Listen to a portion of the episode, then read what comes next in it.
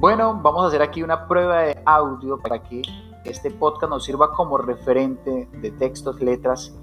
poesías y cualquier cosa que mi reina hermosa quiera grabar. Entonces vamos a darle